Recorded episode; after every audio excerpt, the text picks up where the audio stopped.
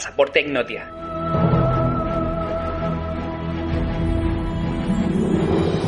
Muy buenas a todos. Hace no mucho pude conocer la existencia de Tristán de Acuña, el lugar habitado más remoto del planeta, un archipiélago del Atlántico Sur que en la actualidad pertenece al Reino Unido y cuya historia de colonización me impactó de tal forma que pensé en dedicarle unos minutos a descubrir más.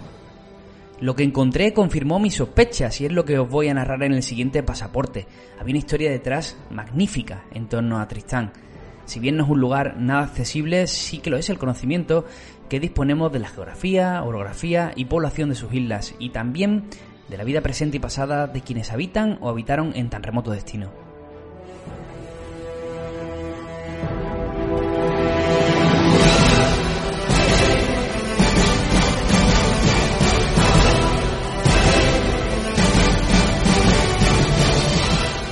Seguro que a lo largo de este capítulo muchos pueden sentir nostalgia al imaginarse un lugar como Tristán, y otros lo harán desde otro punto de vista, lo difícil y hasta estresante, agobiante que puede ser pasar día tras día rodeados de miles de kilómetros de océanos y sin ningún destino cercano y fácil de llegar. El aislamiento sin duda es el encanto y a la vez la condena de estas hermosas islas. Como una analogía de nuestras vidas, porque ¿acaso no nos hemos sentido todos alguna vez un poco en Tristán?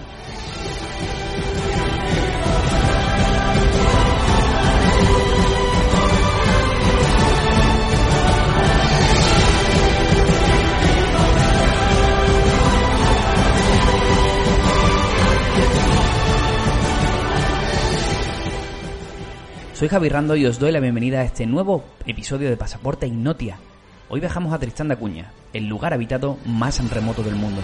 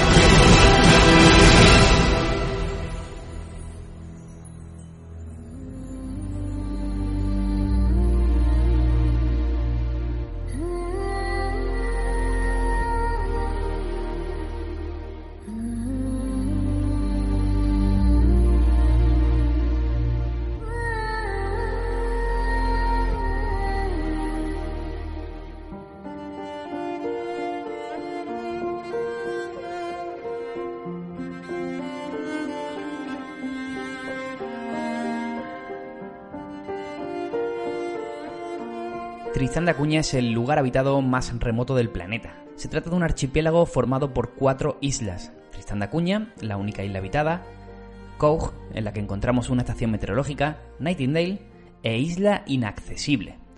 Pertenece al Reino Unido desde 1816 y administrativamente se encuentra dentro de la división de ultramar de Santa Elena, Ascensión y Tristán de Acuña, el archipiélago está literalmente en mitad del Océano Atlántico Sur y guarda en su haber el récord Guinness del lugar habitado más remoto del planeta. El otro punto más cercano a Tristán es la isla de Santa Elena, a 2.400 kilómetros y sin conexión de transporte marítimo ni aéreo entre ambos puntos. Por cierto, la isla de Santa Elena es el lugar donde pasó sus últimos días de encarcelamiento Napoleón. Tras la derrota de Waterloo, el que fuera emperador de Francia fue desterrado por los británicos y murió tras cinco años de vida en la isla. De hecho, tendrá un capítulo especial un poco más adelante cuando hablemos de la historia de Tristán. Si Santa Elena es el lugar más cercano, los siguientes son Ciudad del Cabo, a 2.800 kilómetros, y Sudamérica, por ejemplo, Río de Janeiro, se encuentra a 3.300 kilómetros. La orografía de Tristán, además, hace imposible que cuente con aeropuerto, por lo que todas las conexiones con la isla se producen en barco. Hay tres tipos de embarcaciones que llegan a la isla. Cruceros que hacen escala en el trayecto Argentina-Antártida, cuatro veces al año aproximadamente. Barcos pesqueros que fondean por la zona. Y el Agulas, que es un barco que pasa una vez al año desde Sudáfrica por un acuerdo bilateral entre ambos países para usar la isla de Koch como estación meteorológica. Os hablo de un trayecto tipo, por ejemplo, saliendo de Ciudad del Cabo. La duración normal es de seis días si hay buena mar y de unas dos semanas si está agitado. En Tristán hay un pequeño puerto, pero es insuficiente para permitir el calado de cualquier embarcación, así que lo normal es que el desembarco se haga a través de lanchas o botes. siempre que el océano lo permita, que esa es otra. Aproximadamente hay eh, unos 60 días al año en que se dan las condiciones para permitir ese, ese abordaje. Los isleños de Tristán son los que tienen prioridad para embarcar, así que las plazas son muy reducidas. De hecho, normalmente hay 12 plazas, con lo cual eh, imaginaros a, lo que se reduce esta opción de navegar a Tristán. Hablando de las islas, pues la isla principal del archipiélago y la única habitada es Tristán de Acuña, que tiene una superficie de 99 kilómetros cuadrados, con acantilados de 600 metros de altura y un volcán activo de 2.000 metros. En una pequeña zona llana se encuentra el pueblo de Edimburgo de los Siete Mares, en el que habitan las 260 personas que hay en la actualidad. Casi todos los habitantes son descendientes de pobladores originales y la población se reduce a siete apellidos: Glass, Swain, Green, Hagan, Rogers, Repeto y Lavarello. Más adelante explicaremos el origen de cada uno de ellos porque está totalmente medido y registrado. Lo que sí os puedo adelantar es que hay mucha endogamia y que la variedad genética no existe, por lo que tiene sus consecuencias en la salud de los habitantes de Tristán. Por ejemplo, entre un 30 y un 40% de sus pobladores padece asma, siendo el lugar con mayor porcentaje de asmáticos del mundo. Las dos islas más cercanas a la principal son la isla inaccesible y la de Nightingale. Ambas están deshabitadas, claro.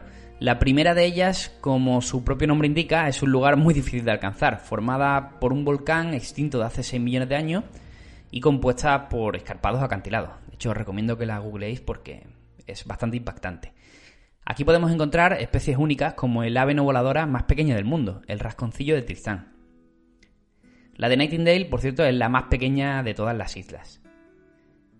Luego tenemos la isla de Cook, que se llamó originalmente como la de Gonzalo Álvarez, el marino portugués que la puso en el mapa. Pero a causa de un error fue, cambiada por el capitán Cook eh, y asignada su nombre. Pensaba que no estaba descubierta y bueno, pues en los mapas británicos le puso la isla de Cook. Que pasa que luego eh, también cuando ya se descubrió que, ya se llamaba Gonzalo Álvarez, bueno, pues a causa de un error de traducción eh, por el nombre de Isla de eh, se acabó llamando de la isla de Diego Álvarez. Entonces, es un poco confuso porque la podéis encontrar como isla de Cojo, isla de Diego Álvarez, pero realmente se llama la isla de Gonzalo Álvarez. Aquí se encuentra el observatorio meteorológico al que ya hemos hecho referencia y además fue declarada en 1995 como Patrimonio de la Humanidad por la UNESCO.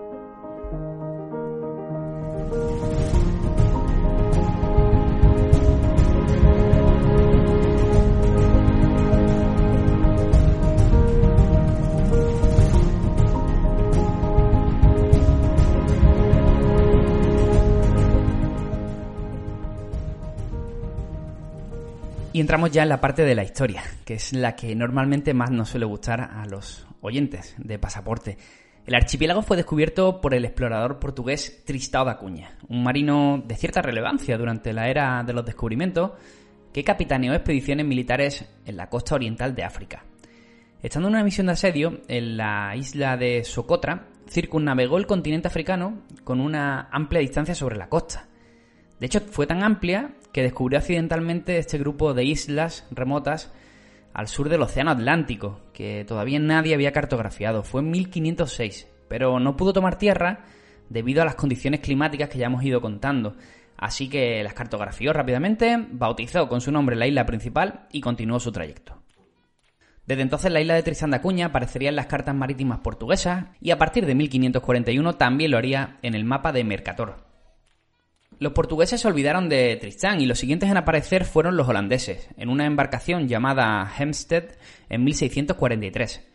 La compañía holandesa de las Indias Orientales consideró que la isla podía tener condiciones para ser una parada en la ruta Asia, pero los escarpados acantilados de nuevo hicieron imposible un asentamiento estable, por lo que desecharon tal empresa. No obstante, sí que existieron algunas expediciones de holandeses que procuraron explorar la geografía de la isla desde el punto de vista científico. De hecho, ellos fueron los primeros en llegar al volcán, llamado actualmente Pico de Queen Mary, y arrastró su principal atención. Se descubrió que en su cráter, de 300 metros de anchura, había un lago permanente de agua dulce, que se helaba en invierno, y que el volcán de hecho se encontraba activo.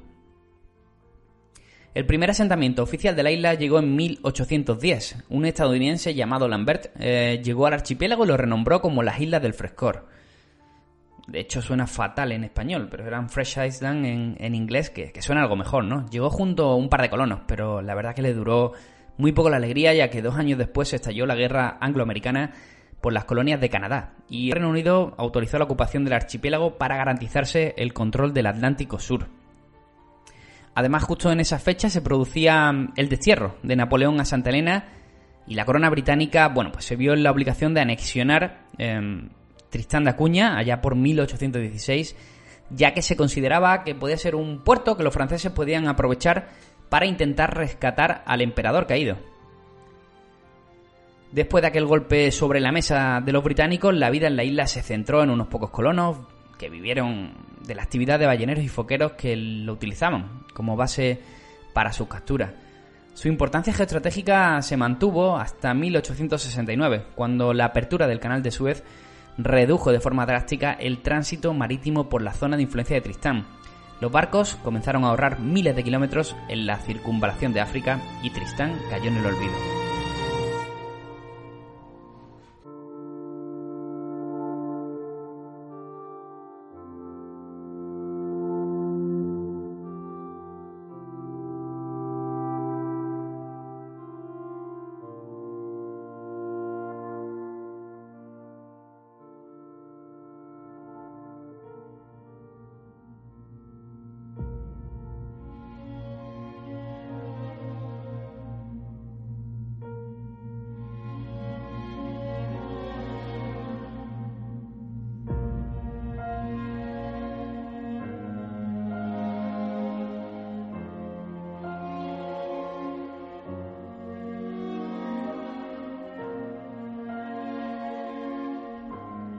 Antes de proseguir la historia de Tristán de Acuña en el siglo XX, me gustaría que repasáramos la curiosa historia de colonización que hemos pasado por alto en los minutos anteriores.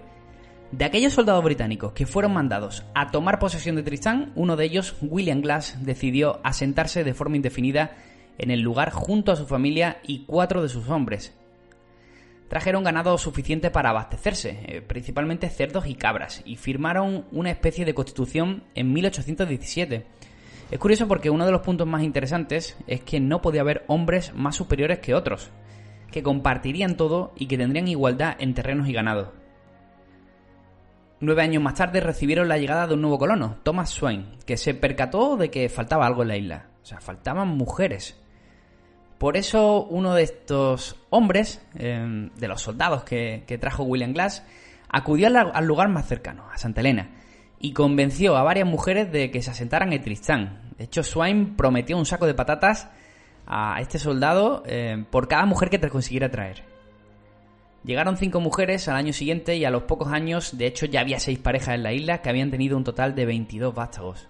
La historia de Tristán corrió como la pólvora y llegaron en los años sucesivos dos americanos procedentes de un ballenero que surcaba la zona así como un holandés llamado Peter Groen, al que su barco se hundió en las proximidades. De hecho, Groen, eh, bueno, eh, les resultaba complicado a los británicos que allí vivían y se quedó en Green, que es uno de los apellidos que se mantiene en la isla. También en 1892 llegaron dos náufragos de un pesquero, los italianos Repeto y Lavarello. Todos ellos se quedarían en la isla a vivir. En 1867 se produjo, hasta el momento, el acontecimiento más importante de la historia de Tristán. El príncipe Alfredo, duque de Edimburgo por entonces, se encontraba dando la vuelta al mundo y decidió hacer una parada para conocer ese curioso sitio. Los lugareños, en su honor, decidieron renovar el asentamiento como Edimburgo de los Siete Mares, y en 1876 ya fue declarada oficialmente parte del Imperio Británico hubo un éxodo masivo de hombres a la muerte de William Glass, el fundador con 70 años. Parece que el bueno de William era el que tenía bajo control todo lo que sucedía en la isla. Hasta 15 de los hombres abandonaron la isla, pero su barco se hundió y murieron todos por el camino. Quedaron solo cuatro hombres adultos, junto con otras 13 viudas, más todos los niños. Y empezó el declive de Tristán.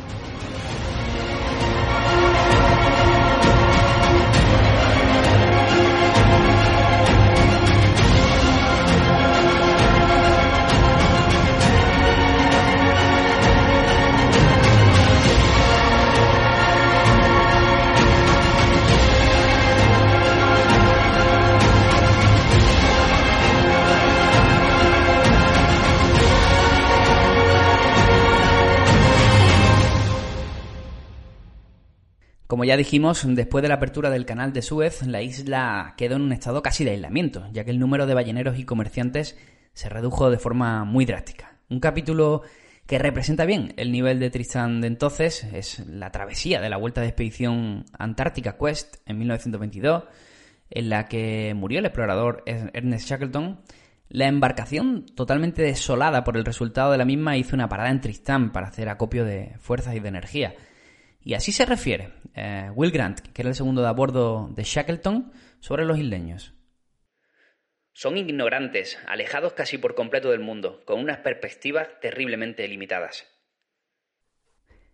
Volvió a tener un repunte de interés durante la Segunda Guerra Mundial. Gran Bretaña utilizó Tristán como radio secreta de la Royal Navy para interceptar escuchas de los submarinos alemanes. La llegada de las Fuerzas Armadas permitió que la isla desarrollara infraestructuras que faltaban, como hospitales, agua corriente, escuelas, y ya se estableció de forma permanente la presencia de un operador de radio, un profesor, un médico y un administrador local. En 1961 llegó el episodio más triste de la historia de esta isla, vivieron la erupción del Queen Mary, que provocó la evacuación total de la isla y les tuvo como refugiados durante varios años, primero en Ciudad del Cabo y luego en Southampton, en Reino Unido. Así vivieron, como decimos, casi dos años en un campamento construido en el aeródromo de la RAF en Calshot y por fin pudieron regresar a Edimburgo de los Siete Mares en 1963. La verdad que nunca supieron adaptarse al modo de vida que había en Gran Bretaña y la mayoría, la mayor, en mayor parte los, los habitantes que fueron, que fueron rescatados pues llegaron a, a volver de nuevo a las islas. Desde entonces, Tristán de Acuña ha consolidado su economía de supervivencia en varias bases. Una de ellas es la fábrica de langosta, que le hace exportar langosta enlatada. La más curiosa es la venta de sellos y monedas por coleccionistas, que pagan una buena cantidad porque los habitantes de Tristán, bueno, pues les envíen sus sellos y sus monedas para sus colecciones privadas. Fundamentalmente se dedican a la agricultura y al ganado, aunque también pues, suelen ir de pesca, organizan expediciones. Todo eso al final constituye su alimentación, eh, que la acompañan de un exótico producto, que son los huevos de pingüino. Tristan actualmente tiene un supermercado, una emisora de radio, una cafetería, un videoclub, un pub, una piscina, un campo de golf, una pista de tenis. Hay hospital y ambulancia con dos doctores. Todo lo que no sea urgente tienen que llevarlo a Sudáfrica. Las mujeres, de hecho, programan sus embarazos para poder dar a luz en, en Sudáfrica, en Ciudad del Cabo. Viene un dentista una vez al año y un oftalmólogo cada dos. Tienen teléfono y fax vía satélite. Y hay internet desde 1998, con una conexión pública de 3 megas. Obviamente no hay móviles, no lo necesitan y se comunican por walkie. Tristán de Acuña ha saltado a la fama en estas fechas por ser uno de los pocos lugares en los que el coronavirus no ha atacado. De hecho, es curioso, tampoco tienen gripe y son bastante sensibles a resfriados comunes. La otra vez que saltó a primera plana fue en el 2001. En la Volvo Ocean Race, uno de los barcos, el Puma Mar Monstruo, se le rompió el mástil cerca de la isla. La ciudad acogió por todo lo alto a sus 11 tripulantes, que visitaron cada uno de los rincones de la isla hasta que pudieron ser rescatados.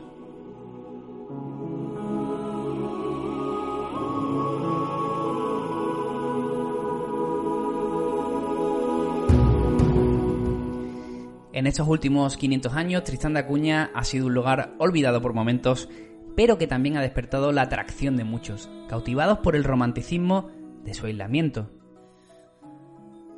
El mundo literario no ha permanecido ajeno al mismo, y encontramos ubicaciones en novelas de Edgar Allan Poe o Emilio Salgari, pero sin duda fue Julio Verne quien quedó fascinado por la historia de estas islas.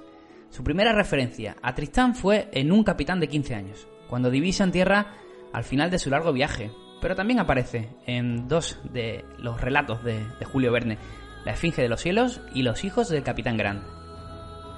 Si como Julio Verne ahora has quedado cautivado por Tristán de Acuña, hemos de volver a insistir en que es prácticamente imposible y muy caro llegar a Edimburgo de los Mares. Por ejemplo, los cruceros antárticos que por allí pasan cuestan alrededor de 10.000 euros cada pasaje, y eso solo tomando en cuenta el precio del crucero.